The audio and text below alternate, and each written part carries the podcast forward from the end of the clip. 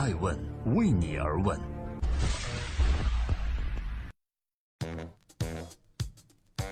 Hello，大家好，这里是爱问，我是爱成。每天八卦一个风口浪尖的热门商业人物，今天共同关注最土首富杨国强，听说要归园田居了，您相信吗？志在必走还是剑走偏锋？今天爱问为你而问。近日，全球最大房企掌门人杨国强罕见的发话了，他说：“四十年前我种田，四十年后我还是要回去种田。”一方面，他想用自己的行动来为乡村振兴做点事情，未来把自己生产的农产品和来自全球各地范围的优质产品提供给其他人；另外一方面，他认为碧桂园的治理和管理不需要再多操心，地产业务也可以交托他人团队。杨国强此举让很多人跌破眼镜，房地产行业正处在转型的风口浪尖，莫非他想好了碧桂园下一步转型策略了吗？正在播出的是每周一到周五晚上九点半，周六周日下午一点半准时在爱问官微和官网上线的《爱问人物》。今天，爱问杨国强，从包工头到地产老大，他如何完成三次蜕变的呢？杨国强是广东顺德人，一九七零年，十六岁的他靠着哥哥的人脉进入了公社房管所，当起了泥瓦匠。十年时间，从泥瓦匠当上了包工头，学会了管人、管钱、管事儿。一九九二年，杨国强在碧江和桂山交界处买下了一千三百亩荒地，取名叫碧桂园，准备建四千套别墅。至此，这位出身贫寒、没有受过良好教育的包工头，开启了地产界的另一神话——碧桂园。二零一六年之前，杨国强很少接受媒体采访，人们对他的内心世界也知之甚少。但从他带领的碧桂园的发展历程看，至少有这样几个关键点。第一个关键点出现在一九九三年，当时中国房地产泡沫严重，国家实施了宏观调控，市场出现了钱荒，碧桂园的房子一年才卖出三套。创始人杨国强听取了记者出身的王志刚的建议，以新建贵族学校来吸引有钱人买房，从而带动家属买楼定居。这一举动让杨国强彻底翻身。第二个关键点出现在二零零八年，当时全球性金融危机也波及到了杨国强，人员动荡、品质危机、公关事件接踵而至，杨国强一直处于救火的状态。直到二零一三年，他遇到了平安集团的马明哲先生，一次无心的谈话，杨国强记住了马明哲告诉他是如何用优秀的人来管理平安集团万亿资产的秘诀，从而使得杨国强加大了对人才的投入。用三十亿元找了三百个优秀人才进来。第三个关键点是在二零一六年，碧桂园 SFGF 工业化建造体系引领建筑革命的创举，使原本建造一座三十层的建筑工期从原来的二十五点一个月缩短至十五点八个月，大大提升了房地产项目的回本周期。这一系列举措的结果是带来了碧桂园业绩的增长。二零一一年。碧桂园销售收入四百三十二亿，五年后涨到了三千零八十八亿。二零一七年更是以五千五百亿荣登房地产榜首。而这其中的共同点便是杨国强知行合一的理念。一旦有好的建议或者好的方案，他会立即去尝试。另外呢，这些经历也让杨国强知道外界环境的变化对房地产行业的影响之大，所以他对外时刻关注时局变化，始终保持着危机感。对内不放过每一个可能出错的环节，力争把风险降到最低。这里是正在播出的《爱问人物》，我是爱成。今天是我们播出的第七百三十一期，也欢迎更多对顶级人物的改编、导演和运营有兴趣的朋友申请爱问。在这里，我们广纳贤才，希望和你一起记录时代人物，探索创新创富。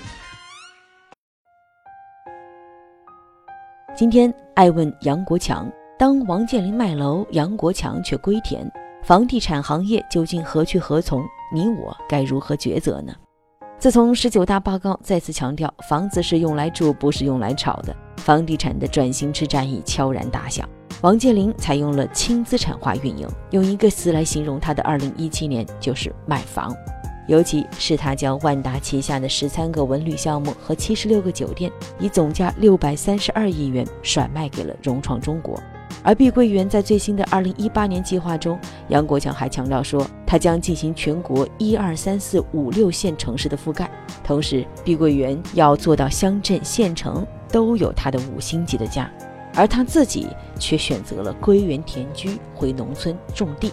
有人说，这样的选择说明很杨国强啊。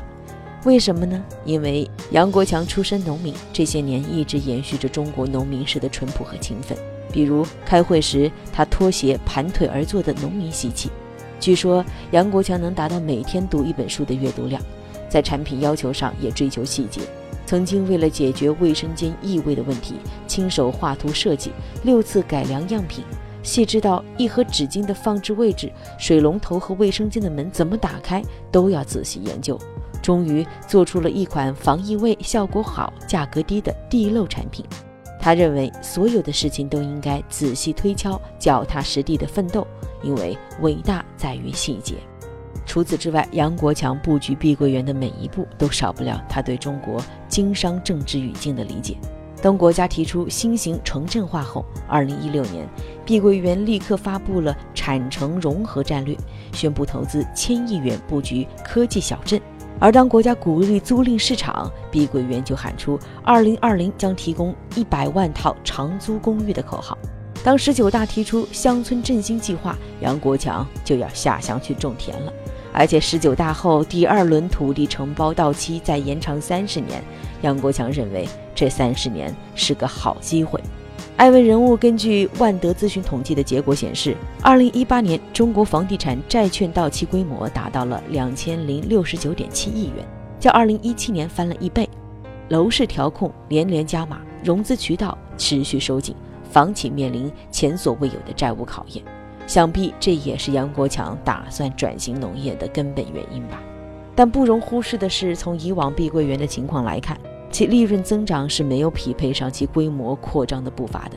如果真的要下乡种田，大体量的布局造成的人力成本会进一步压缩碧桂园的盈利成本。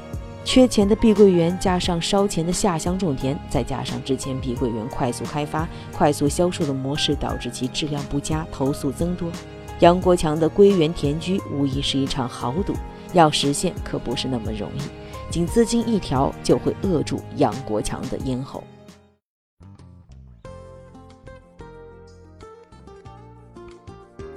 在今天爱问人物的最后，感谢各位的聆听和陪伴。